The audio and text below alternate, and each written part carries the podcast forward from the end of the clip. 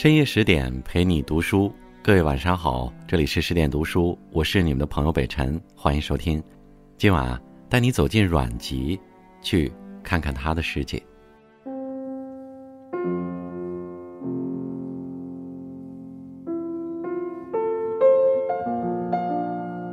如果要隶属文化人是高危职业的时代，魏晋绝对算得上是其中之一。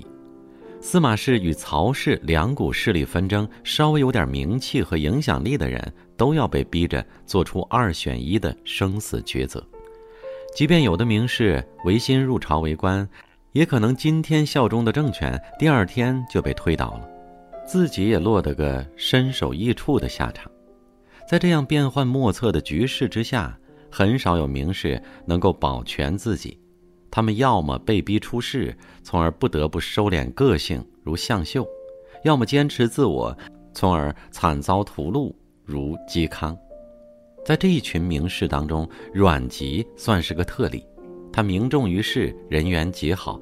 司马昭为了拉拢他，甚至愿意和他结为亲家。他又似乎不受世界的限制，不管是在皇帝的宴席上，还是在母亲的葬礼上，都能喝得大醉。不管是在朝还是在野，都自在的像一缕清风。本来难逃二选一命运的阮籍，却成了魏晋时期为数不多既狂放自由又得以善终的名士之一。究其原因，是他跳出了时代的囚笼，去追求真正的自由。在靠名气获得名利场入场券的魏晋时代，阮籍的人品从父辈就开始积攒了。他的父亲阮宇。因文采而被曹操重用，阮籍也一分不少地继承了父亲的才华和声名，所以即使阮籍长大后成了一个闭户世出、累月不出的宅男，一个登山临水、经日往返的隐士，也依然名声在外，自带热搜体质。当时的政局十分动荡，阮籍虽过着饮酒弹琴、长啸的名士生活，但是对政局的掌握可以说是一清二楚。因此，当太尉蒋济向阮籍抛出橄榄枝时，他果断拒绝了。古代有很多隐士离群所居，特立独行，但是因为他们有才能，所以王公大夫礼贤下士。可是我并没有他们那样的才能，身体又不好，所以难堪大任。您还是收回征召吧。为了表示恭敬，阮籍亲自把这封拒绝信送到了洛阳城外的都亭。可他没想到。蒋济竟然完全误会了自己的意思，阮籍都到都亭了，肯定是要来做官，给我写信说不想做官，我才不信，他肯定就是嘴上谦虚一下。这些人不都是这样吗？说不要就是要。蒋济兴冲冲地派手下去都亭接阮籍，可是此时阮籍早已回家了。直到此刻，蒋济依然不认为是自己会错了意，他只是生气阮籍竟把自己当猴耍。得罪太尉的话，全村都得完。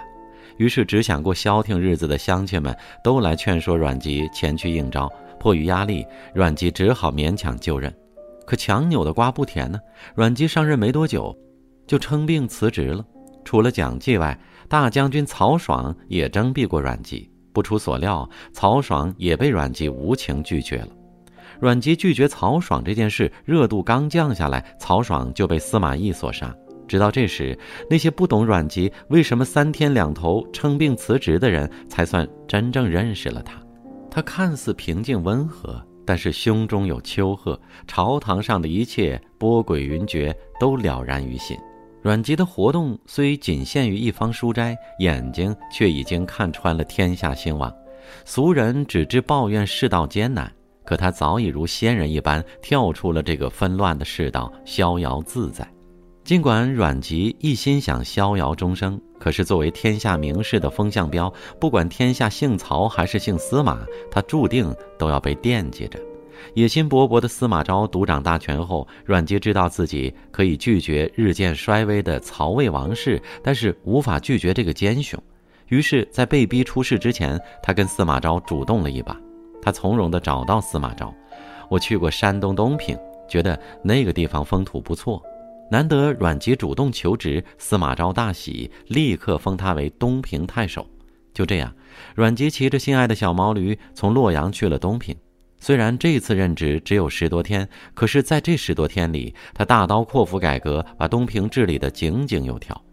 他先是拆了府衙里层层叠叠的墙壁，提高了办公透明度，让官员们可以互相监督；又精简了当地法令，百官百姓无不叹服。完成了这一切，他又骑上毛驴回洛阳了。阮籍这一次的工作表现，不仅让司马昭赞叹不已，四百多年后也让李白为之折服。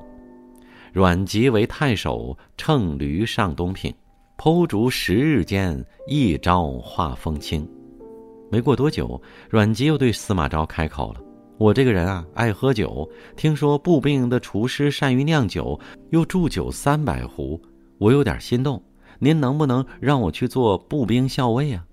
这个理由看似潇洒，但也包含了阮籍的深思熟虑。步兵校尉一职和皇帝关系疏远，又没有兵权，因此不会引起注意和猜忌。在职期间，阮籍整日带薪喝酒、宴会游玩，一样没落下。在一群伴君如伴虎的朝臣中间，他成了自由的代言人。要想在恶劣的境遇下活得潇洒，必须要有一套敷衍当权人物的办法。而阮籍的办法就是喝得烂醉如泥。司马昭的心腹钟会曾经多次试探阮籍，可阮籍喜怒不形于色，口不脏痞人物。钟会多次拿实事问阮籍的看法，想抓住把柄治他的罪，都被阮籍以醉酒糊弄过去了。阮籍自然不愿意融入荒唐的世道，但他没有选择嵇康那样冷傲的与乱世为敌。他拒绝这个世界的方式，虽然透着那么一丝无奈，但却温和而有力量。可能正是如此。人们说起竹林七贤时，常常愿意把阮籍这位行为阔达但是不失长者之风的名士放在首位。阮籍虽身在官场，但是他从来不会陷入官场的网罗，富贵功名都无法圈住这个自由的灵魂。他只求自保，因此无一挂虑，来去随心。作为当时的偶像天团竹林七贤的 C 位，阮籍和他的挚友们一样。蔑视礼法，崇尚老庄。有一次，阮籍的嫂嫂要回娘家，阮籍前去与嫂嫂饯行。在旁人看来，这简直犯了叔嫂大忌，但阮籍不以为然。礼岂为我设也？还有一次，阮籍的母亲去世时，他正在朋友家下棋。听到这个消息，他不动声色，坚持要把这局棋下完，然后饮二斗酒，哭号一声，吐血数声。虽然为母亲居丧，可阮籍却百无禁忌，喝酒吃肉一样不少。但人们却发现，这场灾难过后，原本就瘦的阮籍越发行销鼓励了。有好事者看阮籍服丧期间不守规矩，便去向司马昭告状。但司马昭随即发表了一番堪称阮籍铁粉的宣言：阮籍如此悲伤消沉，你不能分担他的忧愁，为什么还这样说呢？况且扶丧时有病可以喝酒吃肉，这本来就符合丧礼呀。阮籍幼年丧父，被母亲抚养长大；中年丧母，他怎么可能不心痛？只是比起礼法教条，他更愿用自己的方式寄托哀思。《论语》中说：“从心所欲，不逾矩。”阮籍虽然不尊崇孔孟，可是他的行为也正是这句箴言的注解。他的行为从心所欲，蔑视礼法，不被看得见的规则束缚，但他的心从来没有蔑视过伦理道德。他蔑视的不是礼法的内核，而是披着礼法外壳的道貌岸然之辈。竹林之友懂他，因此阮籍见到世俗之事都白眼相对，但是看到嵇康携琴带酒来探望自己，却笑逐颜开与之共饮。可是阮籍并非一开始就是这样的行为艺术家。他原本也有兼济天下的志向，可惜生逢乱世，只能退而选择独善其身，一身不自保，何况恋妻子？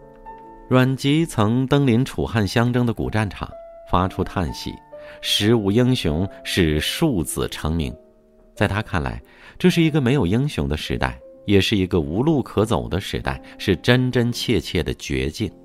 他多次独自驾车出行，走到没有路的地方就停下来痛哭。车辙正如他的人生，进无可进，退无可退。他对时代的忧愤早已刻进了骨子里。徘徊将何见？忧思独伤心。他的襟怀早已跳脱出了这个世道。时代越压抑，他就越狂放；时代越视人命如草芥，他就越怀黎民如汤火。他追求自己的自由，更追求天下的自由。正如傅雷所说：“赤子孤独了，会创造一个世界。”阮籍自始至终都是一个赤子。乱世让他的济世之志无法舒展，他就给自己创造了一个世界。在那个世界里，他驰骋疆场，定国安民，与先人抚养。这个乱世让他受的委屈，他要用自己的方式弥补回来。生于魏晋乱世的阮籍，也免不了拘束和遗憾。